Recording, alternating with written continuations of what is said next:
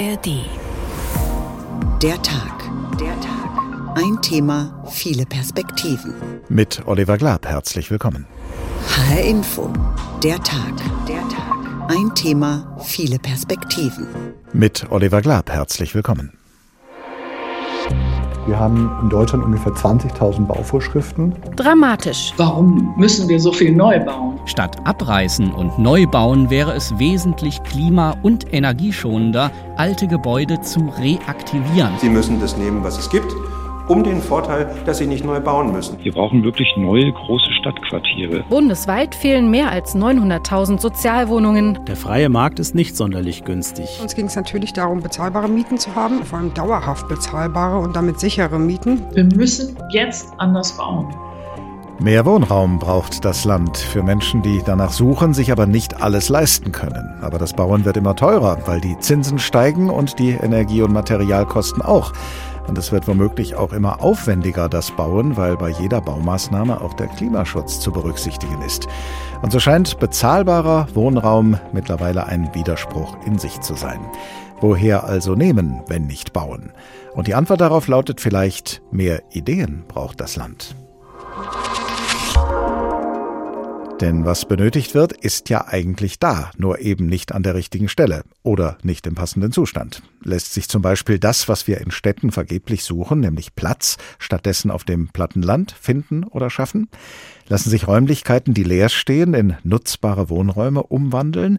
Und kann Bauen, auch nachhaltiges Bauen mit den richtigen politischen Bausteinen, vielleicht doch schneller und preisgünstiger gehen? Bauen wir mal eine Stunde lang an diesen Gedankengebäuden. Wohnungsbaukrise ist doch alles da. So heißt diesmal der Tag. Ein Thema, viele Perspektiven. Sowohl die Sendung als auch der Podcast in der ARD Audiothek. Und die ersten Bausteine für unsere Gedankengebäude, die hat der Kollege Ricardo Mastrocola für uns gesammelt. Fachleute haben sie ihm gezeigt und sie haben natürlich auch erklärt, welche Lücken mit diesen Bausteinen gefüllt und ausgebessert werden müssen.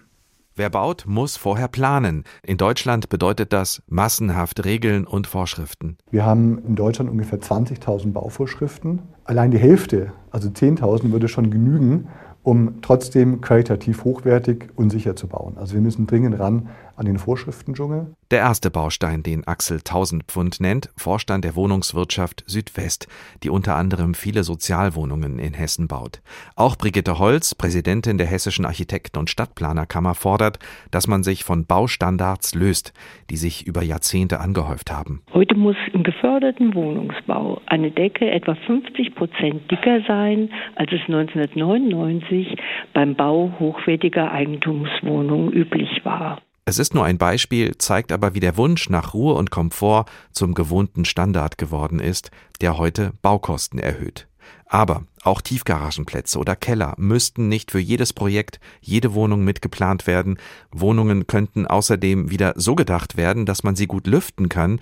Das spart teure Klimatechnik. Wir sind der Meinung, dass insgesamt neue Bescheidenheit schlichtweg angesagt ist. Das bedeutet schlichtweg mehr Low-Tech und weniger High-Tech.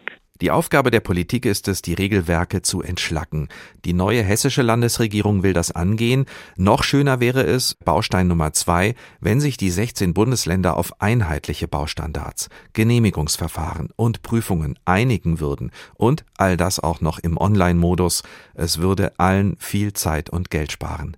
Aber auch das reicht noch lange nicht, um den Wohnbau anzukurbeln womit wir Baustein Nummer drei auflegen, das Thema Geld und Steuern. Wir brauchen mehr Geld, um mehr Sozialwohnungen, geförderte Wohnungen zu bauen. Sagt Axel Tausendpfund von der Wohnungswirtschaft Südwest. Das Bündnis Soziales Wohnen, in dem unter anderem Mieterbund und Baugewerkschaft organisiert sind, hat Großalarm geschlagen und fordert ein Bausondervermögen von 50 Milliarden Euro bundesweit prallt damit ab bei der Ampel, aber fordern kann man das ja mal. Und wenn wir schon dabei sind, die Steuern runter wäre auch ganz gut, sagt Axel Tausendpfund. Eine Maßnahme wäre, die Mehrwertsteuer auf Bauprodukte und auf Baudienstleistungen von 19 Prozent auf 7 Prozent zu senken. Das sind keine günstigen Forderungen für die Bundespolitik, aber Wohnraum wird nun mal gebraucht. Was noch? Baustein Nummer 4 wäre Lego spielen. Da werden Teile in der Fabrik vorgefertigt und dann auf der Baustelle zusammengebaut.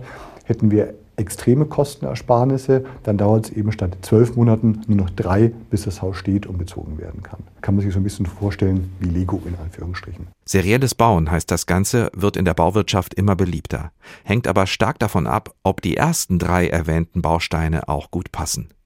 Baustein Nummer 5 führt uns weg vom Neubauen hin zum Umbauen von Büros und Geschäften. Wird schon gemacht, da schlummert aber noch ein viel größeres Potenzial, sagt Städtebauarchitektin Brigitte Holz. Die Häuser stehen, ja. Man kann sie umbauen, wir nutzen sie um. Und sie haben in der Regel im Vergleich zu dem klassischen Neubau, der im Wohnungsbau entsteht, immer auch irgendwas Individuelles. Innenstädte und Ortskerne also neu denken. Das spart nebenbei auch Geld für neues Bauland und erhält Natur.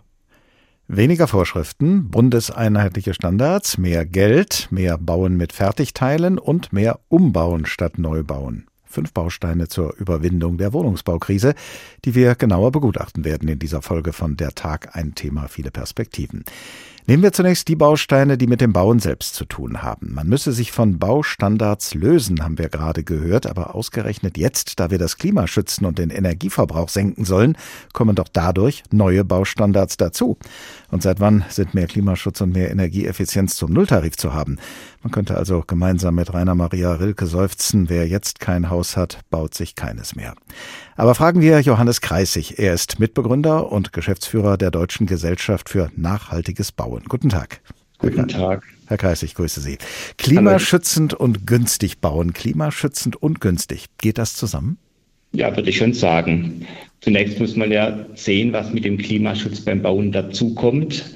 Ähm, das ist ja zu den Anforderungen, die wir heute haben aus der Energieeinsparverordnung, ähm, sind ja zusätzlich sozusagen die Auswirkungen aufs Klima. Das heißt, äh, die Frage, wo kommt die Energie her und wie viel CO2 ist denn damit verbunden? Und damit dann eben die Frage des Heizsystems und der Erzeugung. Man wählt eine geeignete Konstellation und die muss nicht teurer sein. Aber wenn man so viel dazu bedenken muss, warum wird das dann nicht teurer? Da kommen doch einige Dinge dazu, die man beachten muss. Es, es, kommen, äh, es kommt eine detailliertere Planung dazu. Das ist richtig und es macht aber auch Sinn, dass man sich die Dinge vorneweg überlegt, bevor man hinterher dann feststellt, oh, das war jetzt nichts und dann schnell wieder umbauen oder, oder sanieren muss. Das heißt, ähm, die, die, unterschiedlichen ähm, äh, Möglichkeiten, die ich habe, dünnen sich etwas aus. Die entscheidende Frage ist ja dabei, wie baut man so, dass man mit möglichst geringem Aufwand möglichst viel erreicht? Oder anders gesagt, wie sorgt man dafür, dass man das Geld, das man in energieeffizientes, klimaschonendes und nachhaltiges Bauen steckt, nicht am Ende zum Fenster hinausgeworfen hat? Und da kritisieren Sie nun, dass immer mehr komplexe und teure Technik verbaut werde. Je hochtechnisierter der Bau, sagen Sie, desto mehr Fehler sind möglich. Welche Fehler sind das? Ja, wir, wir haben das Problem, dass wir relativ viel Dinge einbauen, die wir im Grunde genommen gar nicht benötigen äh, in der Technik, äh, um die Ziele zu erreichen. Und ähm, äh, wir haben das in vielen Situationen, beispielsweise in, in, in der Lüftungstechnik, so, dass wir natürlich äh, mit der Wärmerückgewinnung äh, in der Lüftungsanlage ein hochkomplexes System haben. Ähm, das Wartungskosten aufwirft äh, und auch natürlich nicht so lange hält wie der Baukörper selbst. Das heißt, die Betrachtung, was kostet die Anschaffung des Systems, ist wahrscheinlich gar nicht die richtige. Ähm, und wenn wir Lebenszykluskosten rechnen, dann stellen wir sehr schnell fest, dass wir mit einer anderen Ausrichtung, mit einfacherer Technik, mit resilienterer ähm, also mit robusteren Konzepten ähm, für ein gutes Raumklima das Ganze bei reduzierten Energieverbräuchen eigentlich die bessere Wahl getroffen haben. Sie plädieren ja auch für einfache und robuste Baustoffe. Erfüllen die denn die energetischen Anforderungen ohne weiteres? Also das, Produkt oder der Baustoff selber erfüllt nicht die Anforderungen, sondern äh, die Kombination nachher im Gebäude. Ähm, immer das, das, Gebäude hat, natürlich, hat an, am Ende die Performance. Und, ähm, und das kann ich natürlich schon aus aus weniger Materialmix äh, durchaus genauso erreichen. Das heißt, die, äh, die, die Multimaterialsysteme, die wir oftmals jetzt in den letzten Jahrzehnten eingebaut haben, ähm, die führen dann äh, zu Problemen dann äh, über, den, über die Nutzungszeit dann auch. Also das ist, das ist möglich, ja. Bei einer ganzheitlichen Betrachtung ist ja vieles zu berücksichtigen beim Bauen. Neben den Kosten eben auch die CO2-Belastung bei der Herstellung und beim Transport von Materialien, beim Bau des Gebäudes selbst, bei seiner Nutzung später. Unter welchen Voraussetzungen kommen wir da zu einer klimafreundlichen Bilanz?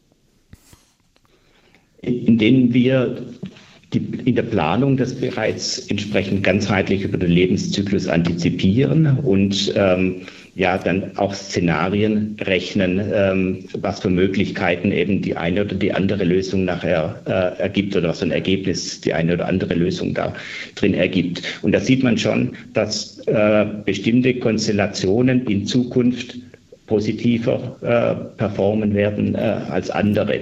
Und, und, und damit ähm, dann haben wir schon Tendenzen, die wir, die wir sehen. Äh, wir werden äh, stärker zu elektrischen Systemen kommen, nicht in allen Situationen, aber in vielen Situationen, äh, weil eben dann eine äh, nachhaltigere und äh, ja, grüne äh, Strombereitstellung ähm, dabei hilft, sozusagen dann auch im Gebäude äh, besser zu werden. Nun hat der Kollege Ricardo Mastrocola in seinem Bericht vorhin noch zwei andere Bausteine zur Überwindung der Wohnungsbaukrise genannt, und zwar zum einen das serielle Bauen, das Bauen mit Fertigbauteilen, die dann zusammengesetzt werden, eine Methode, die günstiger und schneller sei. Ist diese Methode denn auch nachhaltig genug?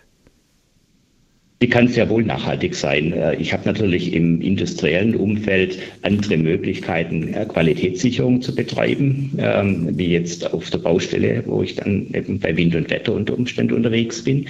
Ähm, und ich habe im seriellen natürlich Skalierungseffekte, äh, um eben günstiger dann die, die hohen Qualitäten herstellen zu können. Ich muss natürlich aufpassen, dass ich dann nicht die Häuser quer durch die, durch die Republik fahre und damit die Vorteile wieder zunichte mache. Und was ist mit dem fünften Baustein, den der Kollege Ricardo Mastrocola genannt hat? Umbauen statt Neubauen. Ist es nicht viel schwieriger, ein Gebäude klimaschonend zu gestalten, wenn man es nur umbaut und nicht neu baut? Na, da gibt es keine ganz klare Antwort drauf. Ähm, das, das, kommt auf den Bestand an. Es gibt unproblematische Bestände, die sich gut, sehr gut umbauen lassen, die flexibel sind, gute Bausubstanz haben und damit natürlich äh, ja, ähm, eigentlich viel bessere Voraussetzungen bieten wie ein Neubau, hier wirklich nachhaltig äh, mit einer guten CO2-Bilanz äh, am Ende dazustehen. Es gibt aber natürlich auch schadstoffbelastete Problemfälle und ähm, da ist dann eine Sanierung ähm, ja, von schwierig bis Albtraum und Umständen. Äh, das gehört natürlich auch zur Nachhaltigkeit, dass man diese Betrachtung macht und sich ehrlich macht an, an der Stelle, äh, was macht Sinn und was macht keinen Sinn. Aber perspektivisch werden wir viel, viel mehr im Bestand bauen und arbeiten, ähm, weil wir dort äh, das gesamte Tragwerk eben nicht nochmal neu erstellen müssen und, und, und diesen gesamten Teil dann einsparen können.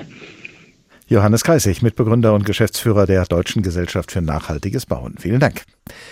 So, und jetzt träumen wir uns mal ein paar Augenblicke lang weit weg von der Wohnungsbaukrise, mitten hinein in Tausend und eine Nacht, wo Aladdin, ja, der mit der Wunderlampe, quasi in 0, nix einen ganzen Palast aus dem Boden stampfen will. Und hören wir zunächst, voller Neid, wie schnell er, der künftige Schwiegersohn des Sultans, die Baugenehmigung in der Tasche, das Bauland vor seinen Füßen und den Bautrupp an seiner Seite hat. Herr, sagte Aladdin, ich will der Prinzessin einen Palast erbauen, der ihrem Rang und ihrer Würde angemessen ist. Dazu erbitte ich mir einen Platz in der Nähe eures Schlosses. Der Bau wird in Kürze vollendet sein. Mein Sohn, sagte der Sultan, such dir eine Stelle aus, die dir gefällt. Der weite Platz hier, meinem Palast gegenüber, ist für deinen Plan wie geschaffen. Doch beeile dich, ich möchte dich möglichst bald mit meiner Tochter vermählt sehen. Nach diesen Worten umarmte der Sultan den jungen Mann, Aladdin ritt nach Hause zurück. Kaum war er vom Pferde gestiegen, begab er sich in seine Kammer, um mit Hilfe der Lampe den Geist herbeizurufen. Und schon stand dieser vor ihm und bot seine Dienste an. Geist, sagte Aladdin, ich bin mit deinen Diensten bisher zufrieden gewesen.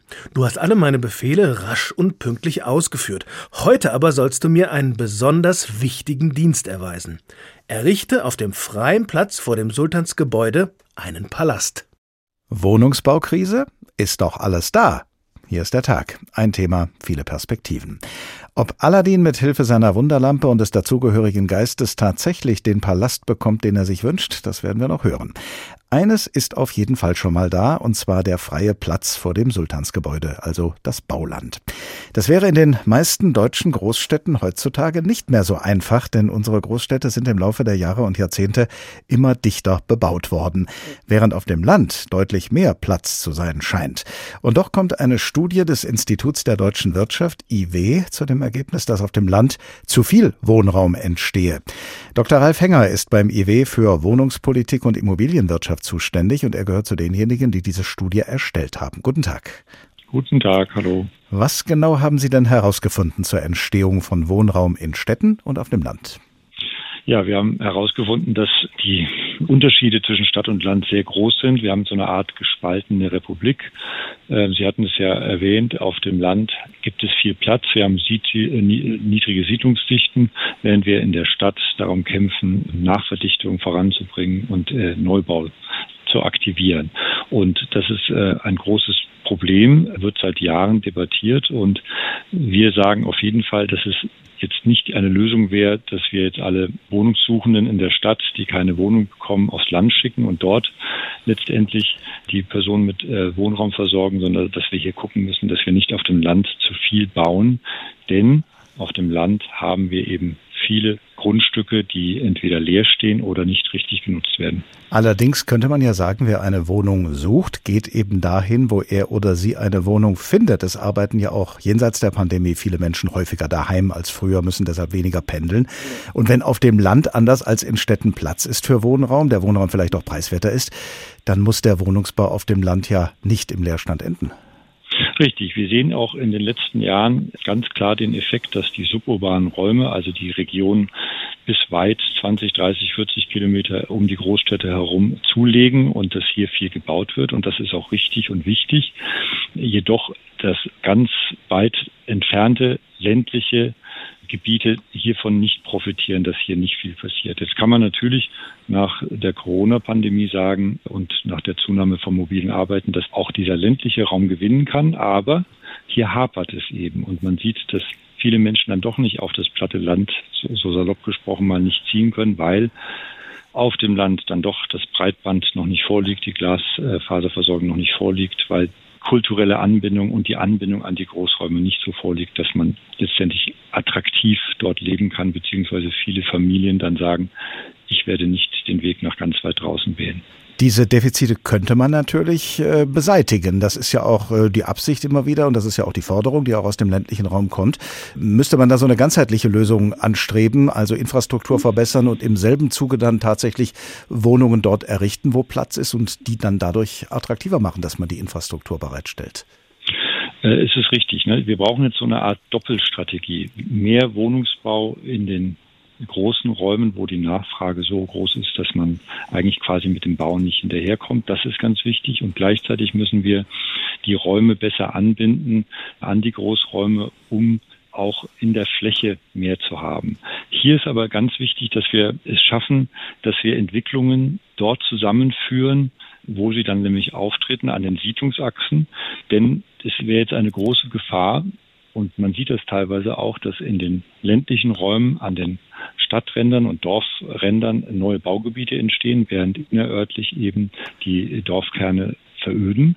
Das führt zu Zersiedlung, das führt zu abnehmenden Siedlungsdichten und zu steigenden Infrastrukturkosten vor Ort. Und es ist wichtig, dass wir es schaffen, an den Siedlungsachsen, sprich an den SPNV-Anbindungen, also an den schienenangebundenen Standorten, Entwicklungen voranzutreiben, die gebündelt sind, damit wir eben nicht ständig mehr Verkehr auch induzieren und die Haushalte, die dann dort sich ansiedeln, alle mit zwei, drei Autos quasi sich ausstatten müssen, damit sie sich vor Ort versorgen können und dann letztendlich auch in die Großstädte oder in die Räume oder zur Arbeit fahren können.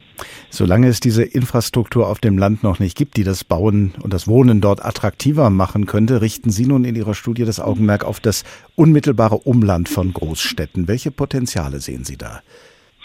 Hier sehe ich enorm große Potenziale und aber auch gerade das Problem, was wir haben.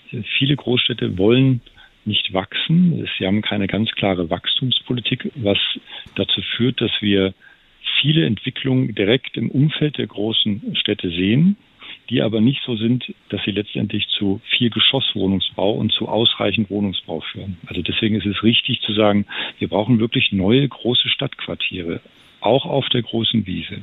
Das Mantra, dass wir keine Außenbereichsentwicklung mehr brauchen, gerade in den stark wachsenden Räumen, ist nicht richtig. Gerade hier brauchen wir neue Entwicklung, damit letztendlich nicht in der breiten Fläche an falscher Stelle dann zu viel passiert, oft eben mit den klassischen Ein- und Zweifamilienhaussiedlungen schlecht angebunden und nur noch mit dem Auto erreichbar. Das ist nicht nachhaltig und das führt dann eben dazu, dass auch mehr Verkehr entsteht und wir am Ende noch mehr Straßen brauchen, noch mehr Leitungen und wir auf immer niedrigeren Siedlungsdichten wohnen. Dr. Ralf Henger beim Institut der deutschen Wirtschaft für Wohnungspolitik und Immobilienwirtschaft zuständig und Mitautor einer Studie zum Wohnungsbau in Stadt und Land. Vielen Dank. In Großstädten, wie zum Beispiel Frankfurt, bezahlbaren Wohnraum zu finden, das gleicht oft der Quadratur des Kreises. Aber hin und wieder gelingt es nach langem Suchen in immer größerem Umkreise am Ende doch in einem Quadrat eigener vier Wände zu landen.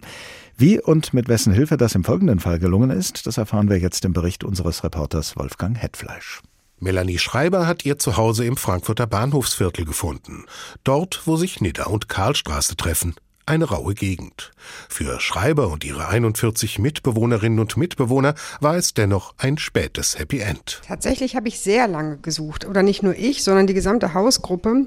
Die hat sich schon relativ früh gefunden, also mindestens sieben Jahre bevor wir dann eingezogen sind, 2019 in das Hausprojekt Nika. Bewohner und Unterstützer haben das ehemalige Bürogebäude, das auf städtischem Boden steht, gekauft und ließen es für gemeinschaftliches Wohnen umbauen. Uns ging es natürlich darum, bezahlbare Mieten zu haben, vor allem dauerhaft bezahlbare und damit sichere Mieten. Gerade in Frankfurt gibt es viel Fluktuation bei den Besitzern von Immobilien. Dementsprechend kann dann immer auch eine Eigenbedarfskündigung reinflattern.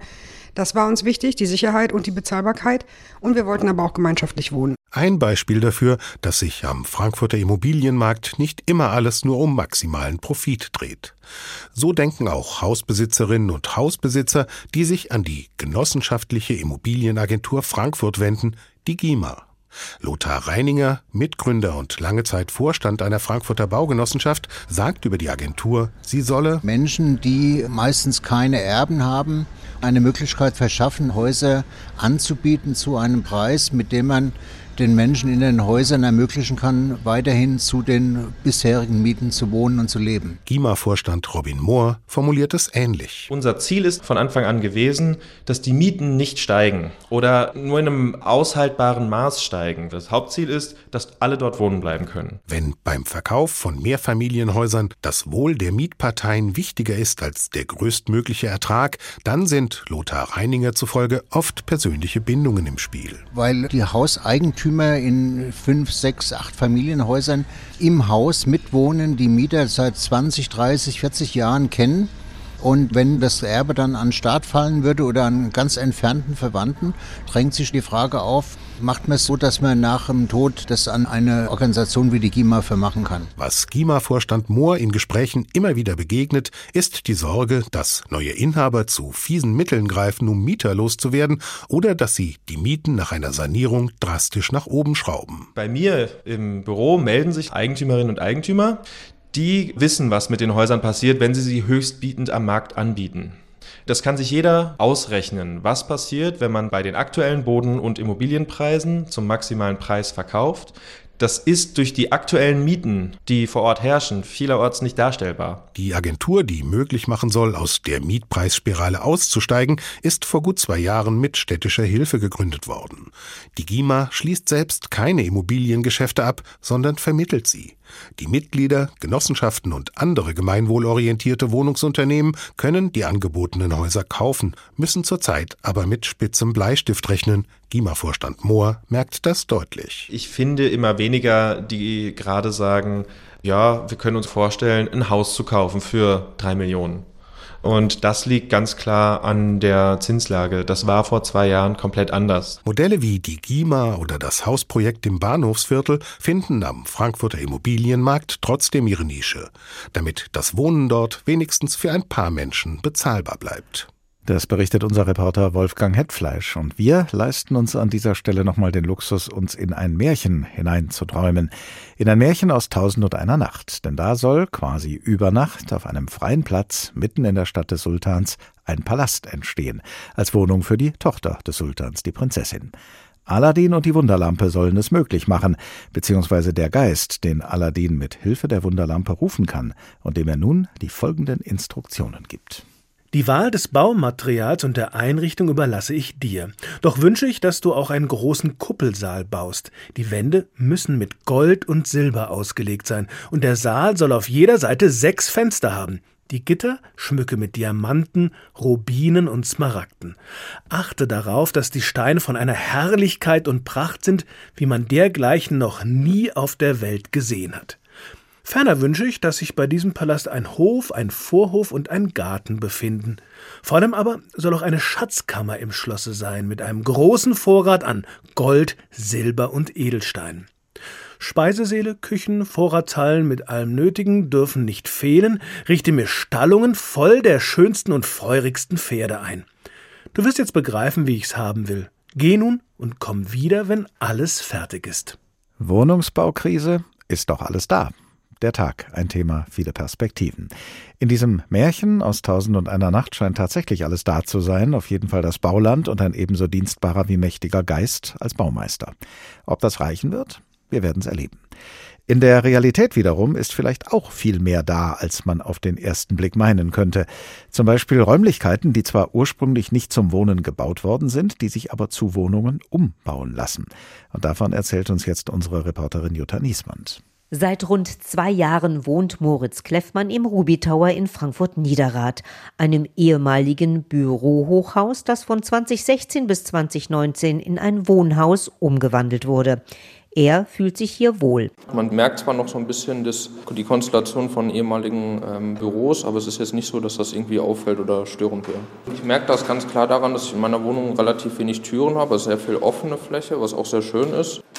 Hausmeister Rolf Rosek bringt neue Infozettel an der Pinnwand im Ruby Tower an. Seine Arbeit hier findet er aufregend, interessant und abwechslungsreich. Ein Großteil der Mieter kommt aus dem Ausland. Das ist die erste Anlaufstelle hier, weil es sehr zentral gelegen ist. Zum Flughafen, aber auch in die Stadt ist es halt mit den öffentlichen Verkehrsmitteln gut zu erreichen. Wir haben aber auch ein paar Mieter, die ja schon seit Anfang an wohnen und hier gar nicht raus möchten. Immerhin 150 Wohnungen sind im Ruby Tower entstanden, nachdem der Umbau 2019 abgeschlossen war. Ein solcher Umbau bringt einige Herausforderungen mit sich, sagt Christian Wedler, Geschäftsführer der GWH Bauprojekte, die diesen Umbau gestaltet hat. Herausforderung ist, dass Sie auf Zustände treffen, die Sie ähm, im Vorfeld nie hundertprozentig untersuchen können. Wenn Sie etwas Neues bauen auf der grünen Wiese, haben Sie alles selber im Blick, alles selber im Griff, können es selber planen. Und hier treffen Sie auf Themen, die unsere Vorgänger schon gebaut und konstruiert haben. Und da erleben Sie auf der Strecke das eine oder andere Problem, das Sie vorher nicht bedacht haben oder vielleicht nicht beplant haben. Das kann der Grundriss der Räumlichkeiten sein, der sich für ein Büro zwar gut eignet, für eine Wohnung aber weniger. Da gibt es dann Winkel und Ecken, die in einem Wohnungsneubau so nicht geplant worden wären.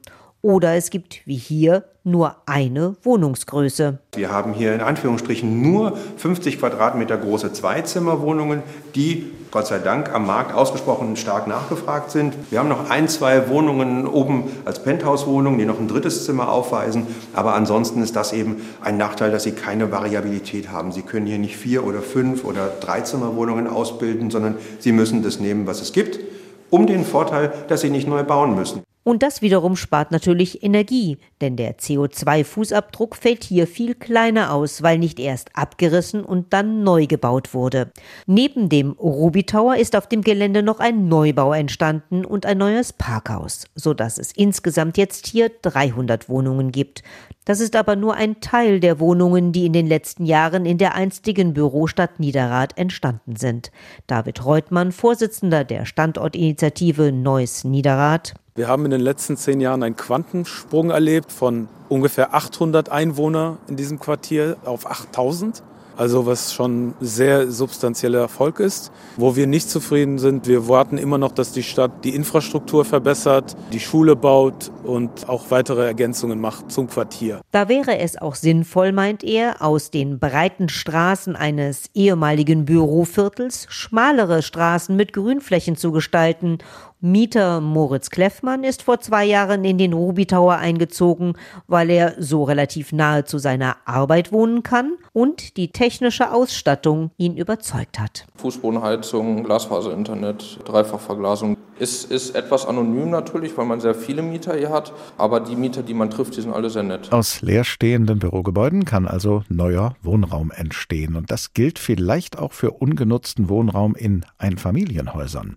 Damit hat sich Roland Gruber beschäftigt, Geschäftsführer des Architekturbüros Nonconform, das an verschiedenen Standorten in Österreich und Deutschland Zukunftsstrategien auch zum Thema Wohnungsbaukrise entwirft. Guten Tag, Herr Gruber. Ja, schönen Abend.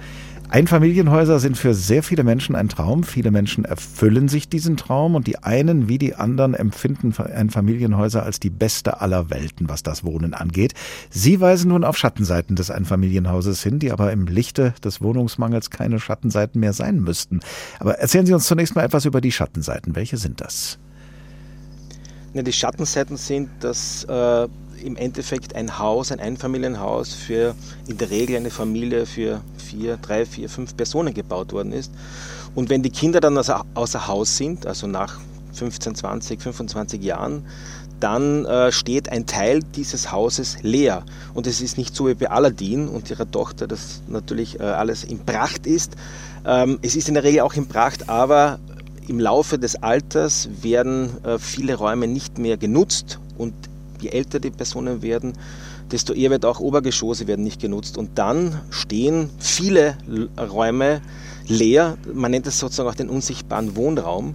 Und wenn man sich die Zahl ansieht, wir haben in Deutschland 16 Millionen Einfamilienhäuser. Und äh, die neueste Statistik von Wüstenrot sagt, dass ungefähr 60 Prozent dieser Häuser, das ist eine irre Zahl, das sind über 9 Millionen, äh, nur von einer bis zwei Personen bewohnt werden. Dann sieht man schon mal diese unglaubliche Ressource, die hier eigentlich gebaut ist, aber zu wenig genutzt. Nun ändern diese späteren Schattenseiten ja nichts daran, dass Einfamilienhäuser, wenn sie gebaut oder gekauft und dann bezogen werden, genau das sind, was die Einziehenden wünschen und wahrscheinlich auch brauchen sind. Also Einfamilienhäuser zunächst mal, wenn sie entstehen, alternativlos? Naja, das ist ein bisschen der Traum, der sich äh, über die Jahrhunderte entwickelt hat. Äh, ein Einfamilienhaus äh, sorgt sozusagen für die Bewohnerinnen. Es ist Sicherheit, es ist Verlässlichkeit, es ist Geborgenheit. Das ist auch ein Statussymbol, das ist sinnstiftend. Ähm, das ist in gewisser Weise auch Altersvorsorge.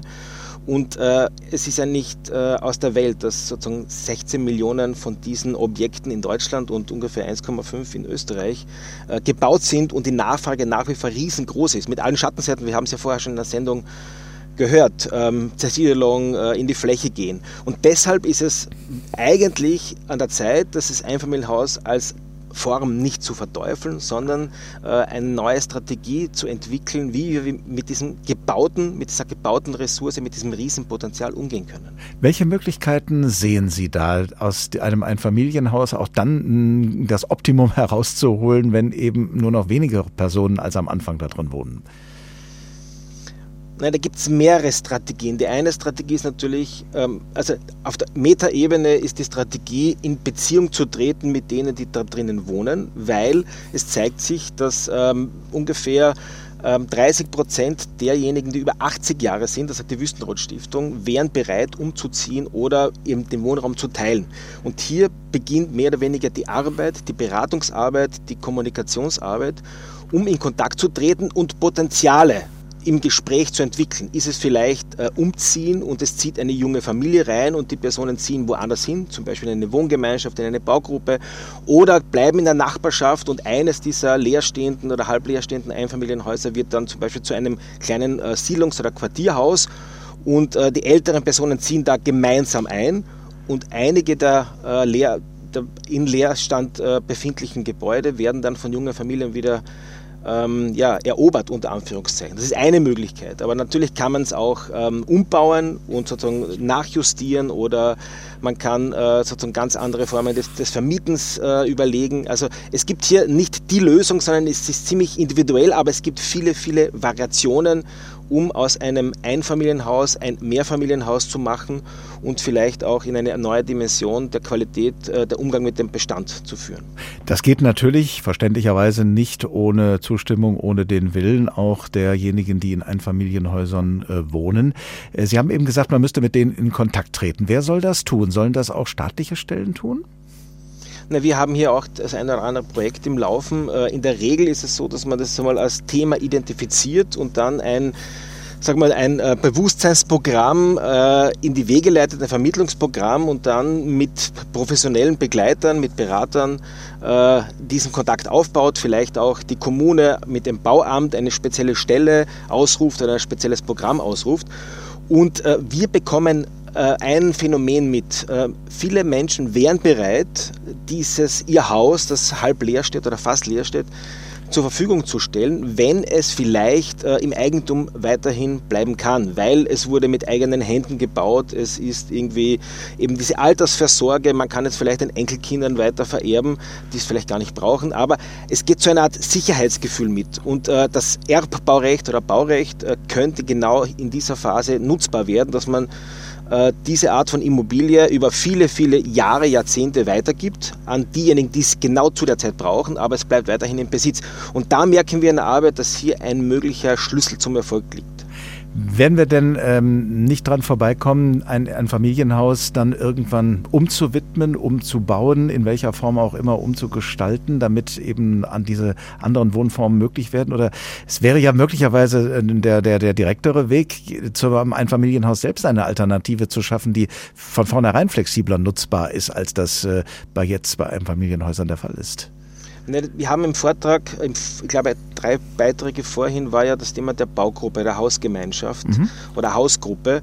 Und das ist ein ähnlicher, ein ähnlich guter Fall. Ja, der erfüllt auch ziemlich alle Kriterien der Selbstwirksamkeit, des Status, äh, des sinnstiftenden gemeinsamen äh, Lebens ähm, der Geborgenheit, der Verlässlichkeit. Und genau solche Modelle sind die, die massiv gefördert werden müssen. Äh, von öffentlicher Hand, da braucht es spezielle Förderprogramme, da braucht es auch ganz einen anderen Umgang in der Planung, weil eine Gruppe von Menschen, die gemeinsam etwas verrichten möchte, äh, braucht am Beginn einer Planung viel mehr Hirnschmalz und Arbeit und Planungsleistung und Moderation und Partizipation, um dann gemeinsam ein Projekt zu errichten, das äh, natürlich weniger individuellen Wohnraum hat, aber mehr gemeinschaftlichen Raum zur Verfügung stellt. Das heißt, es erfüllt eigentlich alle Kriterien, die wir in diesem Thema CO2 einsparen, äh, Reduktion, Baureduktion, aber sinnvolle Projekte zu machen, erfüllt. Und äh, die Zahl, die beeindruckend ist, wenn man sich vorstellt, Sie haben vorhin in der äh, Sendung gesagt, es geht um 900.000 Wohnungen, die gebraucht werden. Wenn man die Zahl von Daniel Fuhrhaupt nimmt, der äh, das Buch geschrieben hat, Verbiete das Bauern und über, sein, über diesen, den unsichtbaren Wohnraum jetzt ein neues Projekt gestartet hat, er erkennt ein Potenzial von fast 20 Millionen Menschen, die in unsichtbaren Wohnräumen, das sind nicht nur Einfamilienhäuser, sondern auch ganz viele Wohnräume,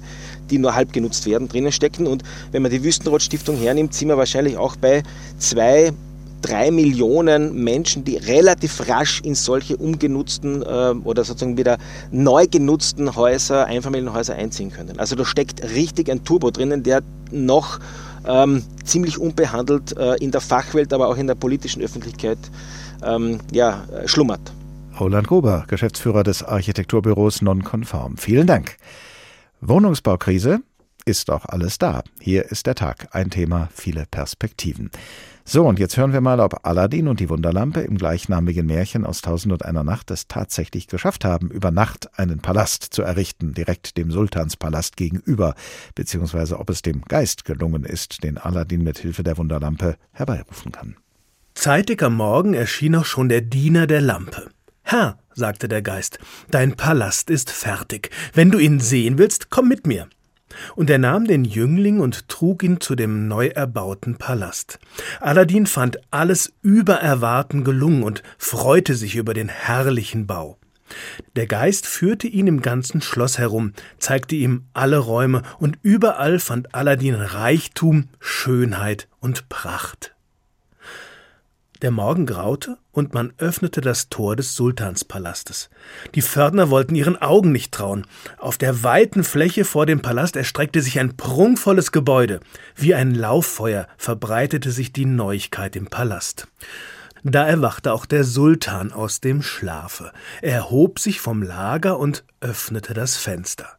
Als er hinausblickte, glaubte er zu träumen. Vor ihm stand ein herrlicher Bau mit mächtiger Kuppel. Da kam auch schon der Wesir. Er war nicht weniger verwundert als der Sultan, aber er versuchte das Wunder als ein Werk der Zauberei hinzustellen. Denn kein Mensch auf der Welt könne in einer einzigen Nacht ein solches Bauwerk aufführen. Wesir, antwortete der Sultan, warum sprichst du von Zauberei? Du weißt, dass der künftige Gemahl meiner Tochter hier einen Palast erbauen wollte.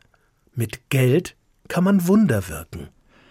Mit Geld kann man Wunder wirken und genau deshalb gehört Geld auch zu den Bausteinen, die der Kollege Ricardo Mastrocola aufgezählt hat zu Beginn dieser Folge von der Tag ein Thema viele Perspektiven, zu den Bausteinen, die man braucht, um die Wohnungsbaukrise zu überwinden.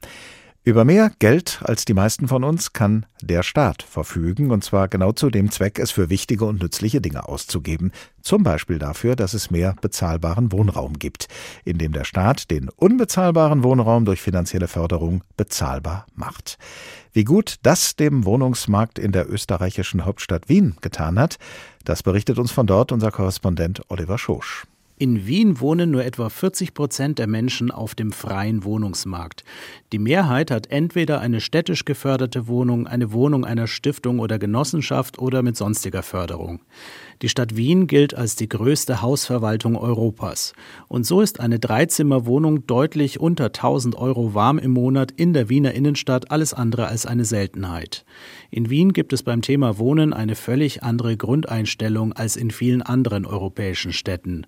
So Karin Ramser, die Direktorin der städtischen Wohnungsverwaltung Wiener Wohnen. Die Stadtregierung hat sich auch immer dazu bekannt, zu leistbarem Wohnen als Menschenrecht und an dem kommunalen Wohnbau und am geförderten Wohnbau festgehalten, sich keinen Trends hingegeben, die Privatisierung und die freien Kräfte des Marktes verfolgt haben. In Wien hat das eine lange Tradition.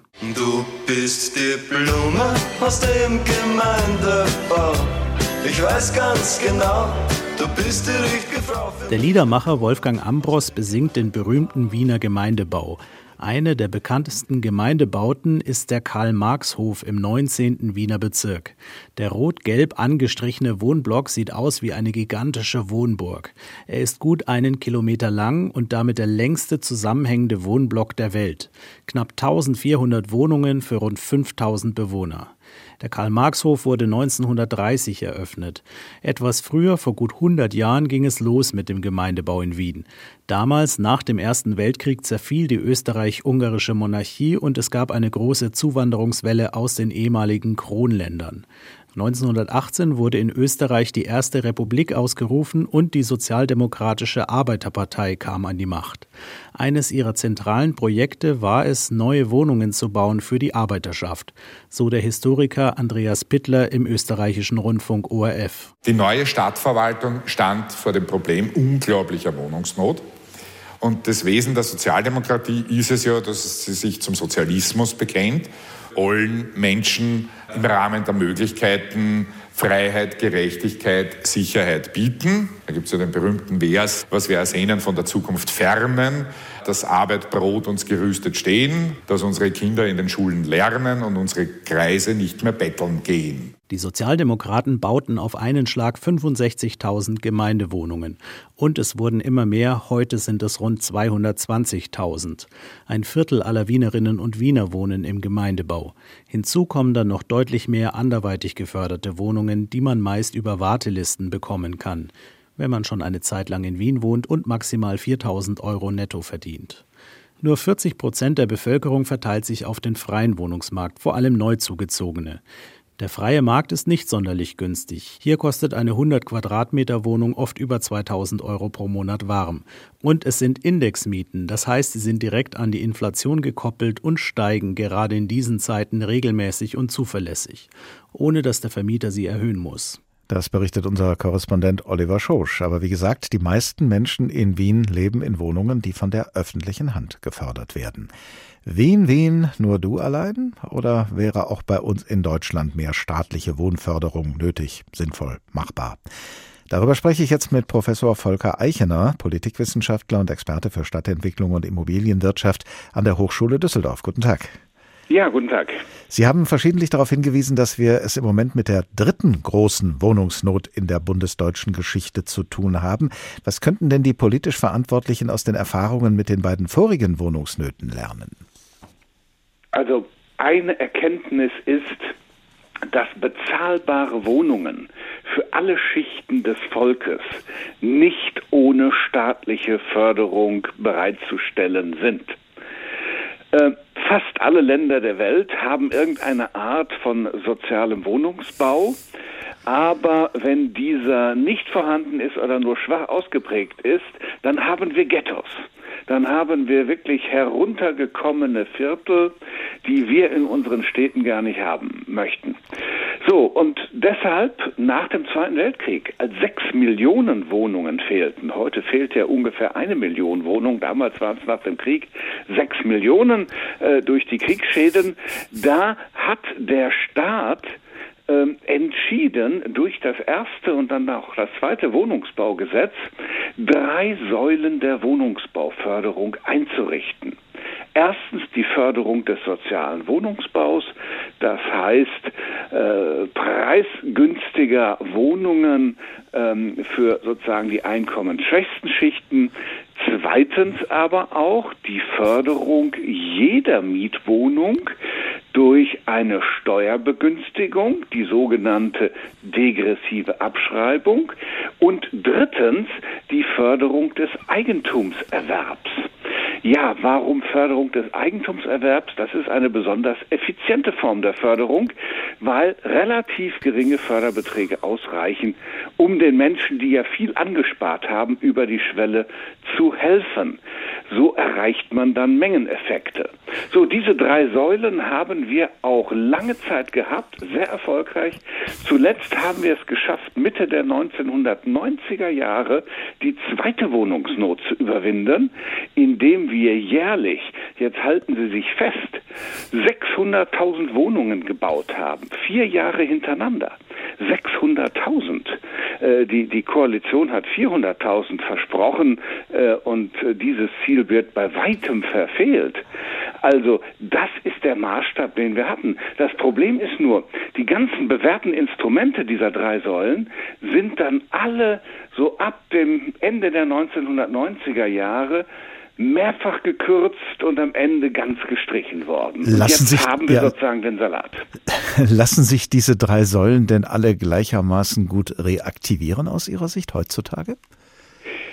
Also sagen wir mal, die beste Zeit haben wir verpasst. Die beste Zeit wäre vor ein paar Jahren gewesen, als die Steuerquellen sprudelten und die Zinsen niedrig waren. Äh, das haben wir tatsächlich verpasst. Jetzt können wir das immer noch reaktivieren. Das empfehle ich auch, schon seit Jahren übrigens. Aber der Subventionsaufwand wäre natürlich höher. Und offensichtlich gibt es keine politische Bereitschaft, jetzt wirklich viel Mittel in die Förderung des sozialen Wohnungsbaus und der anderen beiden fast noch wichtigeren Säulen zu stecken. Das mag ja auch daran liegen, dass Geld im Moment an sehr vielen Stellen dringend gebraucht wird. Könnten Sie denn dem Bundesfinanzminister überzeugende Gründe nennen, mehr Geld beim Wohnungsbau einzusetzen und an anderen Stellen, ein welchen zum Beispiel, dafür weniger Geld? Naja gut, ein überzeugender Grund ist, äh, dass Wohnen einfach ein Grundbedürfnis ist, dass sich eine Wohnungsnot aufgebaut hat seit 2009, die von Jahr zu Jahr schärfer geworden ist und von Jahr zu Jahr schärfer werden wird und dass hier auch sozialer Sprengstoff ist. Also eine gute Wohnungsversorgung der Bevölkerung ist auch ein Garant des inneren Friedens. Und wir merken ja auch, dass wir inzwischen auch, äh, naja, antidemokratische politische Bewegungen haben und äh, populistische Parteien, die genau auch äh, diese Scharte nutzen, um äh, die demokratischen Regierungen ganz grundsätzlich zu attackieren. Also auch im Interesse der politischen Stabilität wäre die Politik gut beraten, ein bisschen mehr für den Wohnungsbau zu tun und dabei auch ein bisschen intelligenter fortzugehen als bisher. Und damit meine ich insbesondere auch, die kostentreibenden staatlichen Auflagen zu reduzieren, damit das Bauen wieder kostengünstiger wird.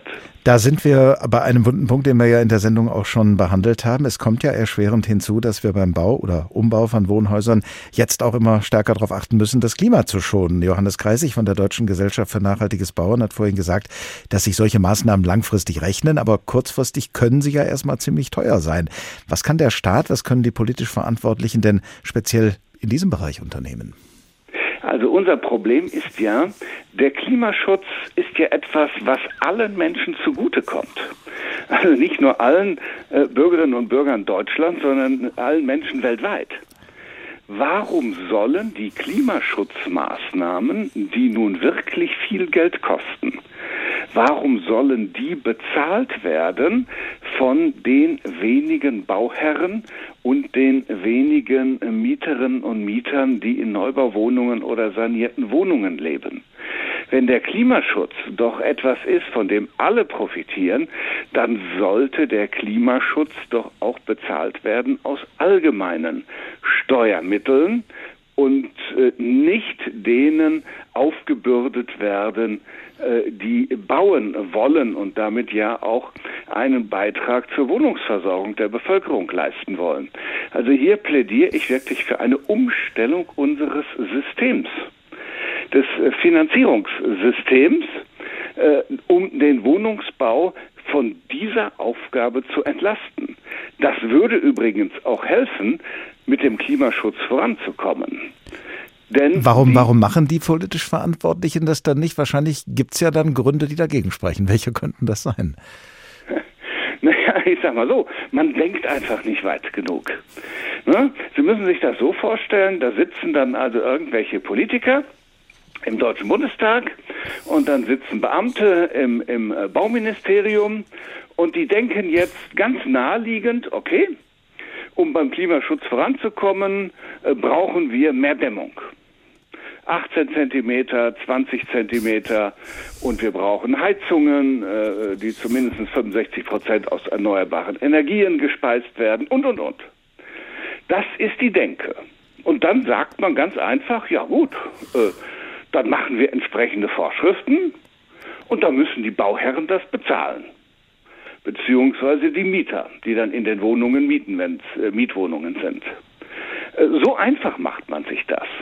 Aber man denkt nicht daran, dass man jetzt die Bauherren und die Mieter damit finanziell überfordert und dass man dadurch den Wohnungsbau ganz abwirkt. Das Beste für den Klimaschutz wäre ja, wenn wir ganz, ganz viel neue Wohnungen bauen würden, nach aktuellen Standards, mit modernen Technologien, äh, mit, mit energieeffizienten Heizungen und guter Dämmung und dafür die nicht mehr sanierungsfähigen Altbauten abreißen würden. Das wäre das Beste. Aber dazu müsste das Bauen günstiger werden.